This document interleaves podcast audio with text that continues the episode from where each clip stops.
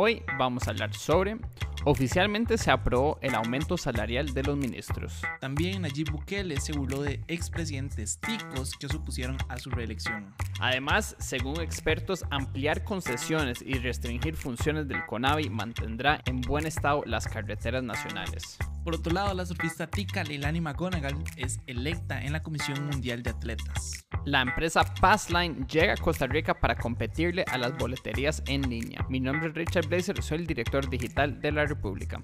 Y yo soy Sergio Salazar, periodista y productor del medio digital No pasa nada. Y esto es Empieza aquí, un podcast de noticias con todo lo que necesitan saber de Costa Rica. Lo pueden escuchar los lunes, miércoles y viernes en su plataforma de podcast preferida. Comencemos hablando que oficialmente los diputados aprobaron un presupuesto de casi 273 millones de colones para financiar el aumento salarial de los ministros de Gobernación, Trabajo y Seguridad Social, Cultura, Justicia y Paz, Vivienda y Asentamientos Humanos, Planificación Nacional y Ambiente. En esa misma línea, a través de su cuenta en Twitter, Nayib Bukele, el presidente de El Salvador, se burló de varios exmandatarios costarricenses como Luis Guillermo Solís, Oscar Arias y Miguel Ángel Rodríguez, así como de otros líderes de la región por oponerse a sus intentos de reelección presidencial. Y es que los diferentes exmandatarios firmaron una carta en la que cuestionan los planes de Bukele, asegurando que es una alteración del orden constitucional que afecta gravemente el régimen democrático. Por lo que él, pues, los tildó de rechazados en sus países. De hecho, en el tweet se lee y cito, una carta firmada por corruptos, saqueadores y algunos de ellos hasta asesinos, todos odiados por sus pueblos. Me preocupa mucho si recibieran su apoyo. Gracias a Dios no es así. Eh, wow, creo que es un, un tweet muy pesado, ¿verdad? Acusar a una persona de ser un asesino, eh, de ser un rechazado, de ser una persona odiada, es muy difícil creo que también es algo muy en la línea de Nayib Bukele y su forma de, de, ser y de gobernar, ¿verdad? Que es un poco más autoritaria, un poco más violenta, un poco más directa. Entiendo por qué existen todos los cuestionamientos en torno a la reelección de Nayib Bukele. A fin de cuentas, pues él se sabe que escogió a dedo muchísimos de los magistrados que a fin de cuentas llegaron a cambiar la constitución para permitirle postularse para una reelección. Entonces entiendo por qué es que se dice que no es constitucional, pero a fin de cuentas el Tribunal Supremo del país ya tomó la decisión de que ellos iban a aceptar el cambio en la constitución. Entonces, lastimosamente no hay ya no hay nada que hacer, ¿verdad? En, ese, en ese caso, nada más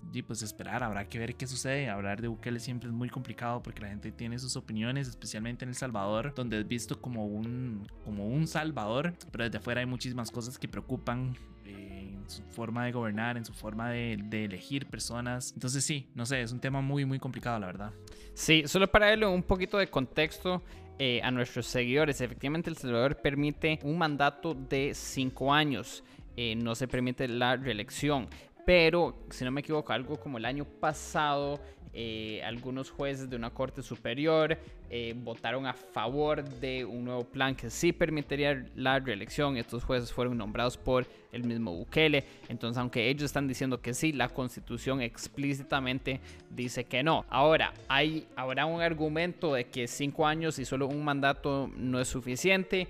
Quizás, pero creo que mucho bueno, la mayoría podemos acordar de que eh, tomar decisiones tan drásticas y, no tener como un apoyo del pueblo, un referéndum, es sumamente cuestionable. No solo eh, los exmandatorios costarricenses, pero vi que los Estados Unidos también expresó preocupaciones, entre muchos otros países. Pero bueno, conociendo a Bukele, no sé qué tanto nos debería sorprender eh, pero mis mejores deseos y espero lo mejor para la gente y el país de El Salvador. En otros temas, en la República conversamos con varios expertos de infraestructura quienes aseguraron que por las dificultades fiscales del país, la excesiva burocracia y la deficiente gestión estatal, así como los escándalos de corrupción, es que las carreteras están bajo emergencia nacional sin mantenimiento vial. La solución que ellos propusieron es ampliar las concesiones, a la vez que transformar al Consejo Nacional de Vialidad, el CONAVI, para limitar su función en cuanto al mantenimiento de vías y no gastar sus recursos en nuevos proyectos. E incluso se criticó que el CONAVI nació para darle mantenimiento a las vías públicas y que en los últimos años se le ha dado otras funciones, como la construcción de nuevas vías, lo cual ha hecho que los recursos se inviertan en esta nueva función. En serio, como hablamos la semana pasada, la situación de estas carreteras es abismal, es un desastre completo, me deprime, no quiero hablar de eso. Lo que sí le puedo decir por otro lado es que concesiones funcionan, o sea, gracias a una concesión tenemos un aeropuerto de estándares mundiales, no solo en San José, pero también en Liberia. Aparte de eso, destacaría el trabajo de la Ruta 27, que aunque tenga ese problema gigantesco del hundimiento, medio funciona. Y asumiendo que se podrían construir concesiones de mejor calidad, yo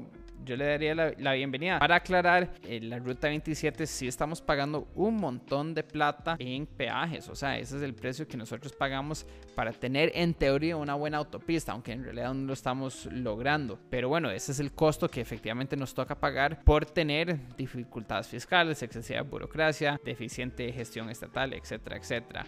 Yo concuerdo con los expertos, creo que hay que abrir más oportunidades de concesión. ¿Cómo lo ves vos, Sergio? Sí, definitivamente. Eh, las calles en Costa Rica son de deplorables, es una tristeza. Eh, un día vi un meme que decía algo así como, no hay nada más latinoamericano que recordarse dónde están los baches en la calle y, y es cierto, ¿verdad?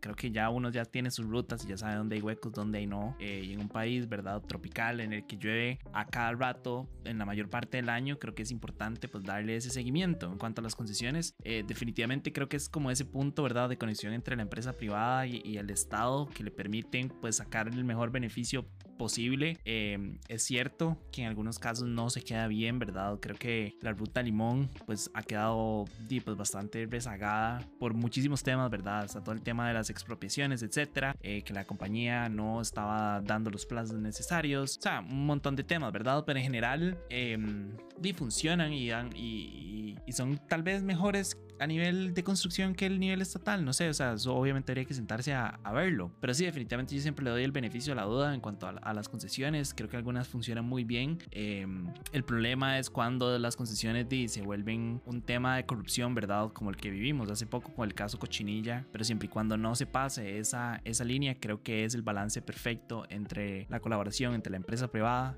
y el Estado. Pero bueno, para cambiar tema completamente en cuanto al deporte, la surfista Tika y atleta olímpica Leilani McGonagall fue electa como una de las cuatro miembros de la comisión de atletas de la International Surfing Association que se dedica a representar los intereses de los atletas del surfing de más de 110 naciones ante la junta directiva de la ISA que es la International Surfing Association. Sí, una felicidad especial Leilani. Yo tuve la oportunidad de trabajar con ella en una producción de videos hace un par de semanas y ejemplar persona y atleta. Entonces, felicidades Leilani. Para seguir, les queremos hablar sobre una nueva plataforma que se llama Passline, que ya se encuentra en el país, que efectivamente es un sistema de eventos global que permite crear, buscar, compartir y comprar entradas para asistir a sus actividades favoritas, incluyendo actividades deportivas, festivales de música, seminarios, eh, shows de comedia, entre muchos otros. Efectivamente, ellos vienen al país para competir con special tickets, con e-tickets. Entonces, si estás cansado de pagar sobre precios y comisiones, quizás un nuevo jugador en el mercado ayudará a bajar los costos. Pero bueno, eso es todo por hoy. Lunes 26 de septiembre, yo soy Richard Blazer de la República. Y yo soy Sergio Salazar de No Pasa Nada. Como siempre, recuerden buscar a No Pasa Nada en todas nuestras redes sociales y en youtube.com slash no pasa nada oficial y a la República en sus redes sociales y sitio web larepublica.net para que estén al tanto de las noticias nacionales e internacionales. Les recuerdo que el siguiente episodio sale el próximo miércoles para que estén atentos. Asegúrense de suscribirse y de seguir este podcast y de darnos una calificación. Muchísimas gracias. Chao.